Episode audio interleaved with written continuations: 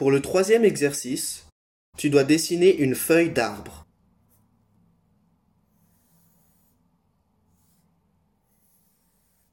Puis trace le milieu.